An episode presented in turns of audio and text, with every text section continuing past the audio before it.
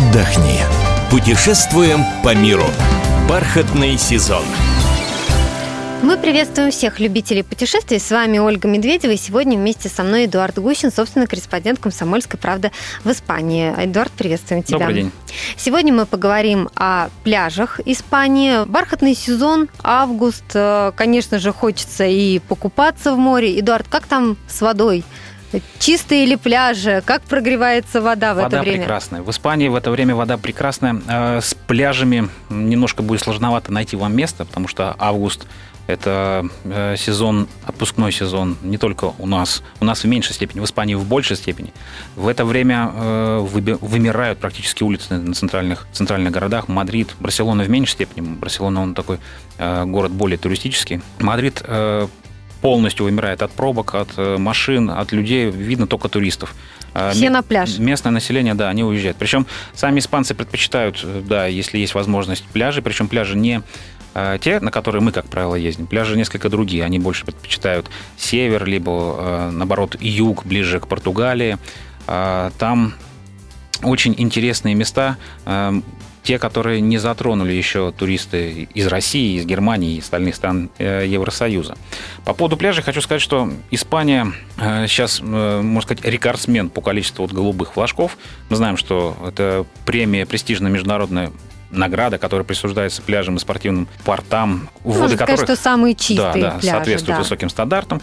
И Испания вот в этом году получила 678 голубых флагов, из них 101 достались портам и вот 577 пляжам. Эдуард, а я вот знаю, что, например, в Италии а, там такие пляжи платные, а как в Испании? Нет, в Испании все пляжи муниципальные. Э, в, этом, в этой связи даже есть некоторые ну, такие, так, некоторые проблемка для людей, которые хотят отдохнуть на пляже с комфортом.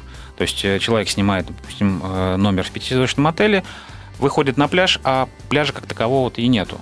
То есть э, сейчас в последнее время у них э, пошли законы, поправки к законам, которые вот разрешают пляжам иметь свои э, пляжи у, у отелей. Получается, это все общественные пляжи. А до этого, да, общественный пляж. Песок? Вы... Да, да, песок. Песок очень чистый песок. Соответственно, если мы берем пляжи, э, ну, Коста Браво, Коста, Коста Дорадо, Дель Соль, э, там песок. Э, если берем пляжи, которые находятся немножко пониже, э, Коста де ла Лус, э, рядом с Уэльвой, вот ближе к Португалии, там тоже песок, но он несколько иной, потому что там уже не море, там Атлантика, а, соответственно, вода там похолоднее, вода там не прогревается более 21 градуса.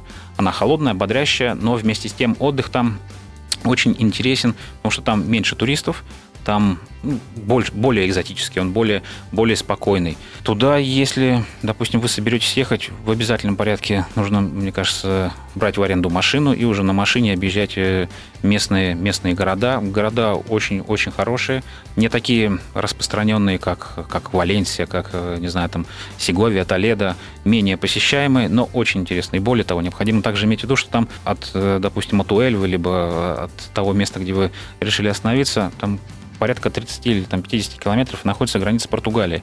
То есть здесь вы как бы убиваете двух зайцев. Приехали отдохнуть в Испании и через 30 минут уже в Португалии. Если в августе э, такой поток местного населения едет отдыхать, стоит ли нашим туристам поехать в сентябре или, например, в начале октября? Конечно, конечно. Если у вас возможность, есть возможность выбора, то лучше э, отодвинуть немножко на сентябрь-октябрь, потому что Но сейчас... еще можно купаться, еще да, тепло. Да, да. Сейчас вот ради интереса э, можете посмотреть новости, либо забить просто в интернете там великолепные, э, в кавычках, фотографии, где пляжи полностью забиты людьми и свободного места просто нету. Где поселиться?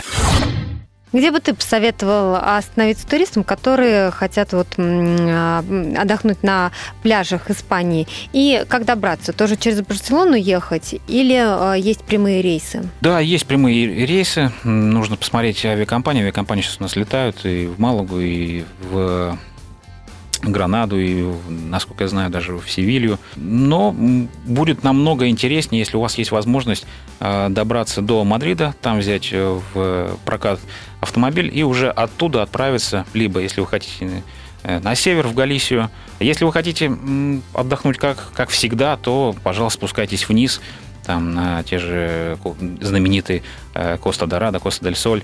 Там очень много, много будет туристов, великолепные гостиницы. Я думаю, за, за цену где-то 100 там 140 евро вы найдете четырехзвездочный отель, который будет с завтраком уже.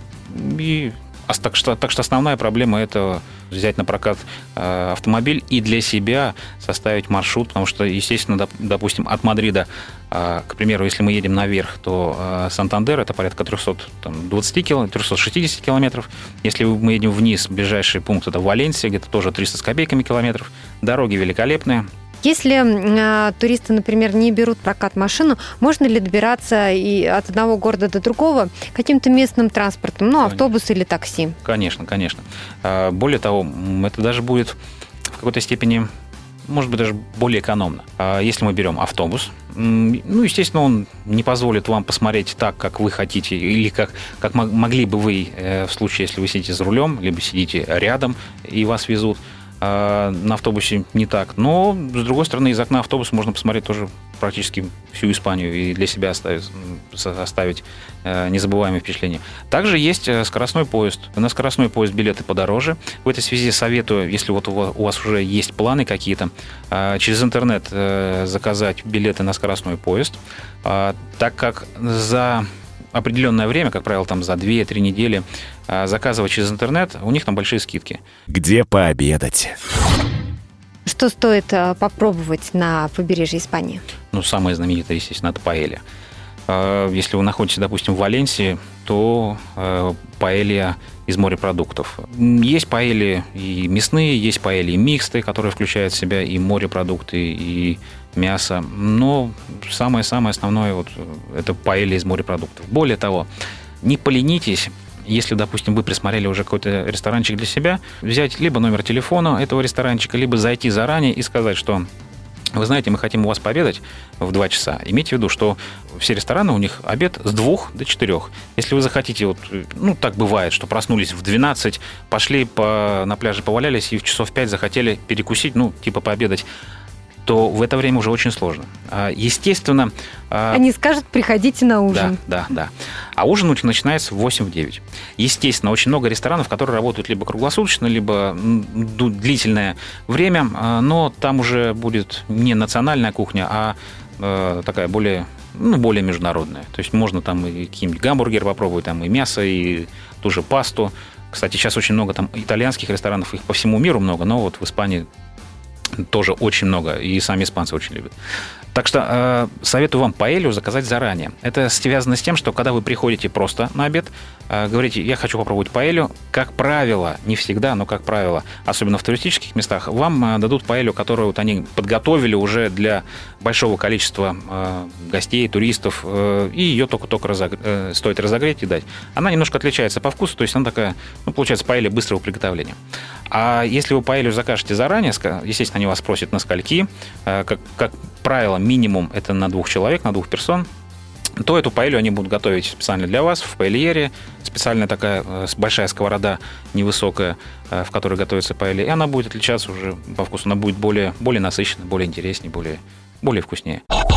Давай подсчитаем, во сколько обойдется отдых на двух человек на 7-10 дней. Если мы берем автомобиль, то это в день э, обойдется порядка, я думаю, 40, 30-40 евро. Гостиницы ориентируемся на 120, я думаю, 140 евро. Э, и ежедневные походы, вот эти гастрономические, э, гастрономический туризм, я думаю, надо немножко заложить побольше. И с учетом того, что там же а, как во всей Испании, обеды практикуют, есть комплексные обеды, которые дешевле, но которые включают в себя такие самые основные, основной набор продуктов. Ничего особого.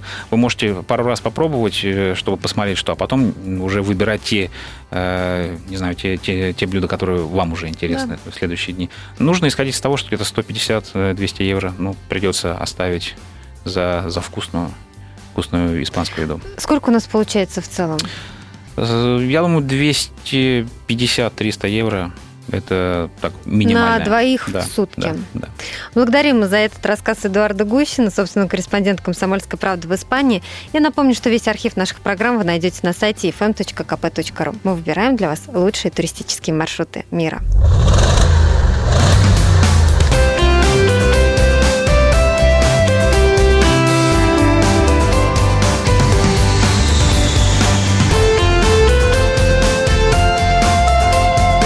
Отдохни. Путешествуем по миру. Бархатный сезон.